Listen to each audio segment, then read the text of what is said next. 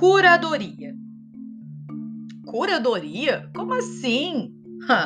A curadoria é responsável pela linha artística de cada museu.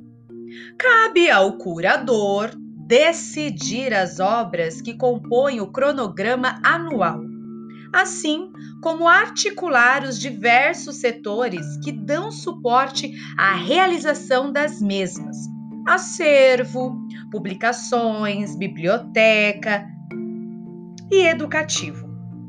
Para tal, a curadoria conta com o auxílio de um conselho consultivo, em cujas reuniões são analisadas propostas de exposições, de doação ou comodatos, e a linha de atuação artística da instituição, a médio e a longos prazos.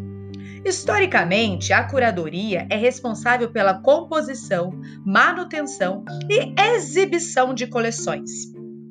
Em instituições de interesse público, como o Museu de Arte Moderna de São Paulo, MAM, cabe-lhe também cuidar da relevância dos conteúdos apresentados, pois os espectadores devem usufruir de uma experiência com conteúdo cognitivo e estético ao visitarem as mostras em cartaz. A curadoria de cada museu cuida da vida do acervo, busca lacunas na coleção, constrói parcerias para aquisição de peças e enxerga novas linhas a serem implementadas. Os profissionais desse setor também planejam a circulação do acervo por outras instituições, divulgando o museu e ampliando as interpretações sobre o próprio acervo.